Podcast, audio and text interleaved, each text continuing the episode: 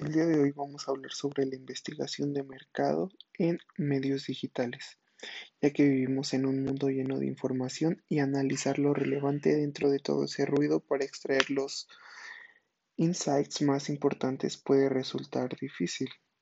Ahí es donde entra la investigación de mercado, que es una vía para que las marcas y los investigadores recopilen información de los mercados y su público objetivo.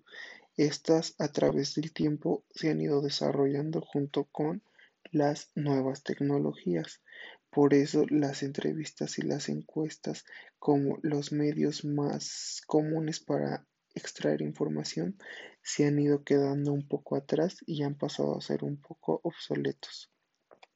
Hoy en día tenemos las e-encuestas, que son las encuestas o cuestionarios puestos a disposición a través de una plataforma o sitio web. Tenemos lo que son las APL, que tienen la ventaja de que al obtener la información claramente son identificables las diferencias de dimensión que pueden presentar la misma. Tenemos la compra de datos, que es otra opción que soluciona el problema de muestreo que ofrece la posibilidad de acceder a datos históricos. Tenemos la extracción de datos o scraping, que son pequeños programas informáticos para extraer información específica de páginas web y ponerla en un formato que facilite su análisis. Tenemos también los hiperenlaces, que tienen un rol en la visibilidad que puede llegar a tener o alcanzar un sitio web. Tenemos también el social media listening, que es en el que nos vamos a centrar.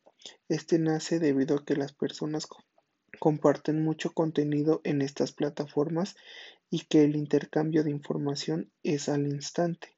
Esto se considera como un tesoro para la investigación de mercado. Mediante el uso de una herramienta de escucha social, los investigadores pueden identificar temas de su interés y luego analizar publicaciones sociales relevantes.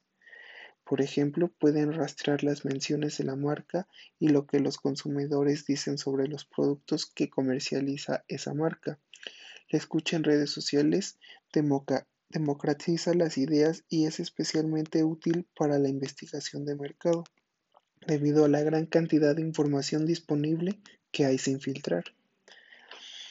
El social listening deberá incluir estos aspectos nombre de tu marca, productos y servicios y el de tu competencia, palabras claves y hashtags frecuentes en tu sector, nombres de personajes importantes de tu marca y de tu competencia, influenciadores del sector en el que se mueve tu marca, tu eslogan y el de la competencia, y la geolización no solo debe ser en que la red está hablando, también desde dónde está hablando tu marca, esto se refiere a la ubicación geográfica.